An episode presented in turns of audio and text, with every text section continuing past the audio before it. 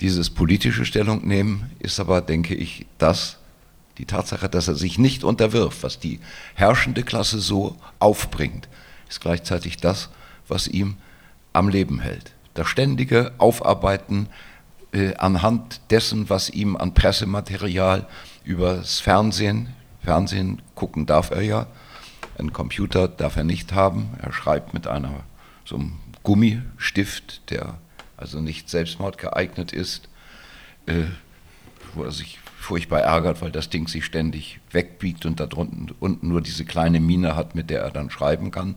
Woche für Woche Artikel, die wir bei unserer Freizeit niemals zustande bringen würden. Er schreibt sich sozusagen frei.